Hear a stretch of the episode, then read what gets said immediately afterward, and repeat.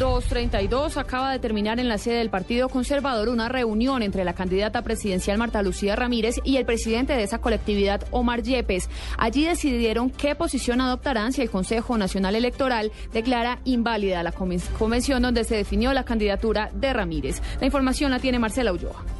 Hola, muy buenas tardes. Han asegurado ellos, luego de esta reunión, que están dispuestos a tomar la decisión de no acatar ninguna decisión que tome este tribunal porque ellos consideran que es un tribunal político. Eso es lo que han dicho ellos. En el evento en que el Consejo Electoral resolviera invalidar la convención, la candidatura sigue adelante, como si nada hubiera pasado porque ni el aval ni la inscripción son competencia del Consejo Electoral. O sea que la campaña sigue, el partido resolvió en convenciones.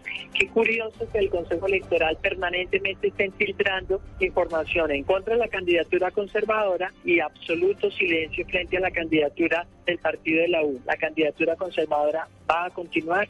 Nosotros respetamos la voluntad del pueblo conservador. Marcela Ulloa, Blue Radio.